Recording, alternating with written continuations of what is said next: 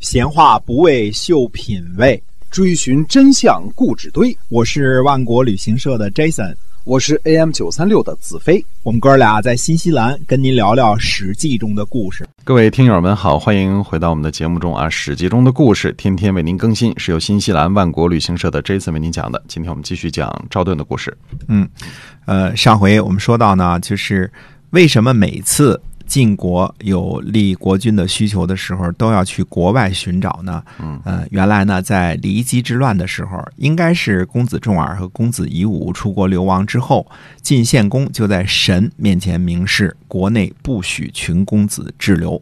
所谓群公子，指的就是除了四子之外的庶子以及前代国君的庶子都不允许留在晋国国内。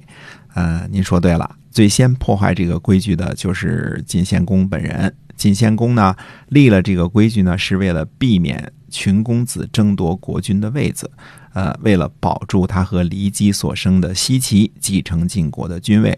可是骊姬的妹妹所生的卓子，直到被杀前呢，都应该是住在晋国国都的。当然，国君不认为桌子会和奚齐争位啊，所以不会轰他走。呃，再说不定呢，是因为。卓子的年纪尚小，就留了下来。因为可能呢，无序群公子这个命令的范围呢，不包括未成年人啊。就是说呢，呃，群公子估计只要到了这个成年之后，比如说二十岁行冠礼啊，那就必须得住在晋国之外了，不能在晋国的领土之内居住啊。嗯，所以现在我们留学这个少年留学生嘛，对吧？嗯嗯，小的时候就给他送到国外，这都是晋献公那时候留下来的啊啊嘿。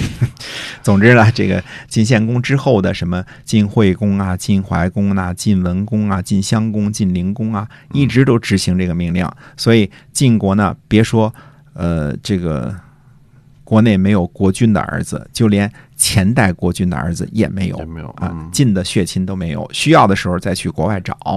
呃，也是因为这道命令呢，晋国。完全不同于春秋时期其他国家的诸侯，没有亲近的公族在国内当权。呃，晋国的这个大夫呢，都是功臣大夫啊，这点是这个政治形式上跟其他的这个诸侯国都不一样的一点啊。呃，晋成公呢继位之后呢，呃，给予了大夫的庶子以官职。把大夫子弟呢分为公族大夫、余子和公行三种官职，各家大夫的嫡子呢继承人为公族大夫，赐给这个供养祭祀的田地，任用他们为公族大夫。公族大夫呢掌管嫡子这一支儿，我们现代人呢翻译为这个家主或者是家督啊，实际上就是这一族的君啊，这一族本身的君。嫡子的同母弟弟呢？官名叫余子，掌管其他嫡子这一族。呃，掌管庶子的官名呢叫公行，负责管理其他庶子的族人。公族或者是公族大夫这个官名呢，周初的时候就有，负责管教公族的子弟，其中呢应该包括教育啊、这个供养啊这些事情。所以春秋时期呢，公族和贵族子弟都受到过良好的教育，有知识，懂文化。呃，会武功，在春秋时期呢，呃，比如说会学习练习一些个驾车、射箭之类的，所所谓的六艺啊，这其中啊，那么春秋时期的中国贵族或者是国君呢，几乎个个都是能文能武的，而晋国呢，没有公族，也为后世大夫之间夺权倾轧和春秋末年的三家分晋呢，埋下了伏笔。呃，晋国呢也是最早出现正在家门这种政治形式的国家，君主呢，呃，被架空啊，被这个大夫架空，这么一种正在家门的政治形式。公族大夫呢，不只是个官名而已呢，呃，其地位呢也尊崇过于子和公行。赵盾被立为赵氏嫡子，又是晋国的正卿兼中军将。啊，他担任赵氏的公族大夫呢，应该是不二人选。赵盾却向国君请求呢，立赵括为公族大夫。这个赵括呀，是晋文公的女儿和赵崔所生的三个儿子当中的长子。赵盾说呢，赵括是赵姬的爱子，没有赵姬的话，臣现在就是普通的一个敌国人而已。嗯，晋成公呢就答应了赵盾的请求，立赵括为赵氏的公族大夫，而赵盾呢担任余子，掌这个负责什么呢？掌管国君的戎居，称为毛居之族，而赵括呢则掌管赵肃以来的赵氏的嫡系家族。这个赵括呀和这个。战国晚期的这个纸上谈兵，输了长平之战的赵括不是一人啊，这差着好几百年呢。赵氏的余子呢，就掌管国君的荣居，可见当时赵氏在晋国地位之尊崇。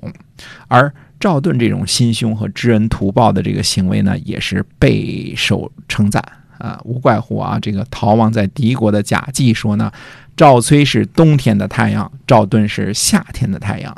为什么说？呃，让出公族大夫是件了不起的大事儿呢。所谓公族大夫，就是赵氏一族的族长，是这整个一家的家君。这一让呢，就是把家族的君位让了出去。在后世所谓的赵氏被灭的时候呢，灭的是赵括和赵同，而最后继承赵氏家业的呢，是所谓赵氏孤儿赵武。那么赵武呢，是这个。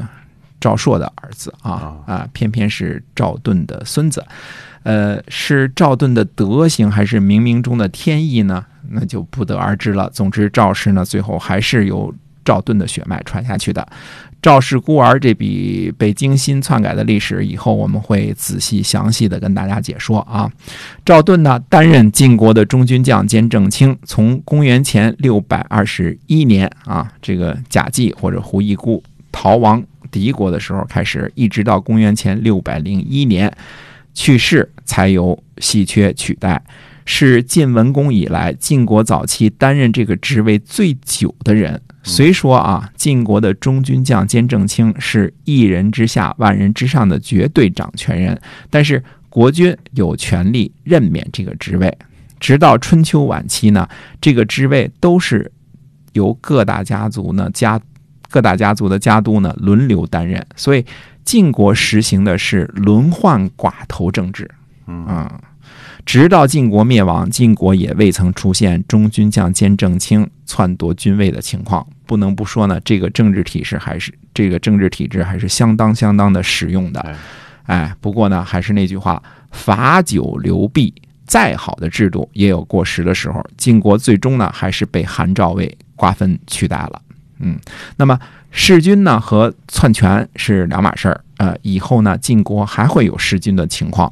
春秋时期呢，各个邦国都有弑君的情况，包括最高级别的鲁国也是如是。国君并非是绝对的权威，因为阴谋被谋杀，或者因为德行太烂被谋杀的情况呢都有啊。这个国家呢能找到同血脉的叔伯兄弟取代就行了。国君和大臣之间的权力呢？还是有平衡机制干预的。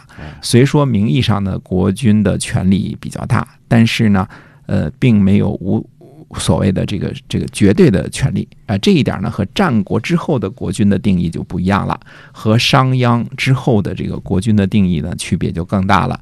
就更别说秦始皇之后的这个君的权利了啊，那是绝对的军权啊。所以在春秋时期，军权还不是那么，不是那么巨大的，嗯啊，基本上君臣之间呢还是有一种平衡的。所以赵盾让出公族大夫，这是件了不起的事儿，等于君不做，做臣了，这么个意思啊。对，嗯，那我们其他的故事呢，还是下次再跟大家接着说。好。今天啊，这个史记中的故事，我们跟您讲，讲讲了赵盾哈。那欢迎您每天呢关注我们的节目，我们下期节目中再会，再会。